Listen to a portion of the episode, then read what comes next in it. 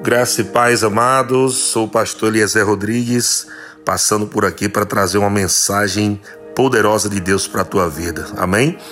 Hoje eu vou falar sobre não andar ansioso. Em 1 Pedro, capítulo 5, nós vemos aqui o apóstolo Pedro nos dando uma instrução poderosa, né? Para que a gente não ande em ansiedade. Andar em ansiedade é um tipo de comportamento que não agrada a Deus. Em Romanos diz que tudo que não provém de fé é pecado. Deus não quer que a gente viva uma vida ansiosa, preocupada. Deus quer que nós confiemos nele e na sua palavra. Então, 1 Pedro, capítulo 5, versículo 6 diz assim: Humilhai-vos, portanto, sobre a poderosa mão de Deus, para que ele, Deus, em tempo oportuno, vos exalte, lançando sobre ele toda a vossa ansiedade, porque ele tem cuidado de vós. Eu sei que estamos vivendo tempos difíceis, né, na terra, mas dentro de nós nós carregamos a solução, a resposta, a cura, a vida, a paz, a alegria. Nós temos Deus habitando dentro de nós. Então não há necessidade de andarmos preocupados, ansiosos. Sabemos que tem um Deus que cuida de nós. Os olhos do Senhor estão sobre nossas vidas, sobre nossas famílias. E o que nós temos que fazer? Veja que Pedro continua falando ah, no versículo 8, 1 Pedro 5,8, ele diz: Sede sóbrios e vigilantes. O diabo, vosso adversário, anda em derredor como leão que ruge procurando alguém para devorar. Resisti-lhe firmes na fé, certos de que sofrimentos iguais aos vossos estão se cumprindo na vossa irmandade, espalhada pelo mundo. Às vezes, quando nós estamos passando por um momento difícil, ou estamos com aquela ansiedade ou preocupação, achamos que isso só acontece conosco. Mas o diabo está em todo o mundo, né?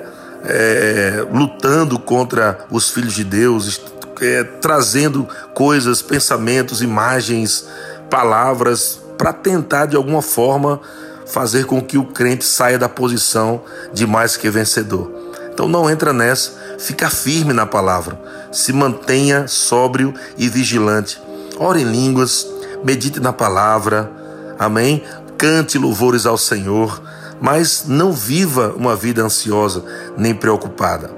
Em Lucas, capítulo 12, versículo 29, diz assim: Não andeis, pois, a indagar o que haveis de comer ou beber, e não vos entregueis às inquietações, porque os gentios de todo o mundo é que procuram estas coisas. Mas vosso Pai sabe que necessitais delas. Buscai antes de tudo o seu reino e a sua justiça, e estas coisas vos serão acrescentadas. Versículo 32: Não temais, ó pequenino rebanho, porque vosso Pai se agradou em dar-vos o seu reino. Glória a Deus! O reino de Deus é justiça, paz e alegria no Espírito Santo. Nós temos isso dentro de nós, gente. Nós carregamos cura, carregamos paz, carregamos alegria. Não precisamos de ansiedade. Não acrescenta nada em nossas vidas. Em Lucas capítulo 10, versículo 40, diz assim: Marta agitava-se de um lado para o outro é assim que a ansiedade vai fazer com você, deixar você agitado, deixar você preocupado, correndo para lá e para cá, tentando resolver as coisas na sua própria força. E a Bíblia diz que ela estava ocupada em muitos serviços. Então se aproximou de Jesus e disse: Senhor, não te importas de que minha irmã tenha deixado que eu fique a servir sozinha? Ordena-lhe, pois, que venha ajudar-me.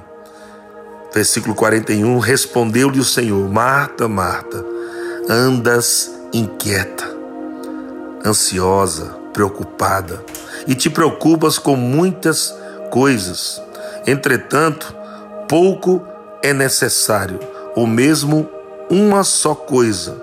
Maria, pois, escolheu a boa parte, e esta não lhe será tirada. Então, meu amado, fica aos pés de Jesus. Fica naquele tempo, né, na presença dele, orando, adorando. Coloca a tua alma em linha com a palavra, renova a tua mente, confessa a fé e tudo vai funcionar bem.